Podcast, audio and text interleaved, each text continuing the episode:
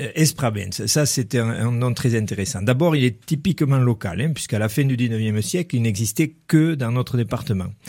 Michel Gros-Claude le mentionne, mais sans lui trouver d'explication étymologique, le qualifiant d'obscur et se contentant de constater qu'il ne trouve pas de piste. Bon.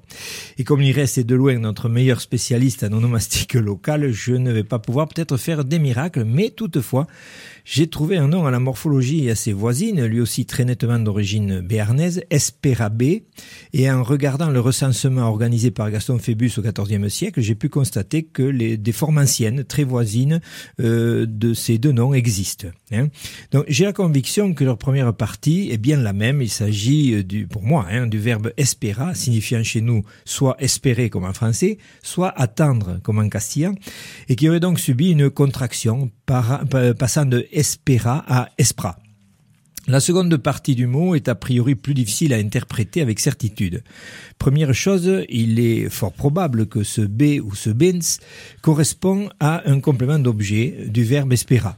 On ne sait pas trop a priori s'il faut y voir l'uben, le bien, enfin l'uben, le bien, ou bien l'uben, le vent. Il semble bien en tout cas que ce nom à l'origine soit une sorte de surnom.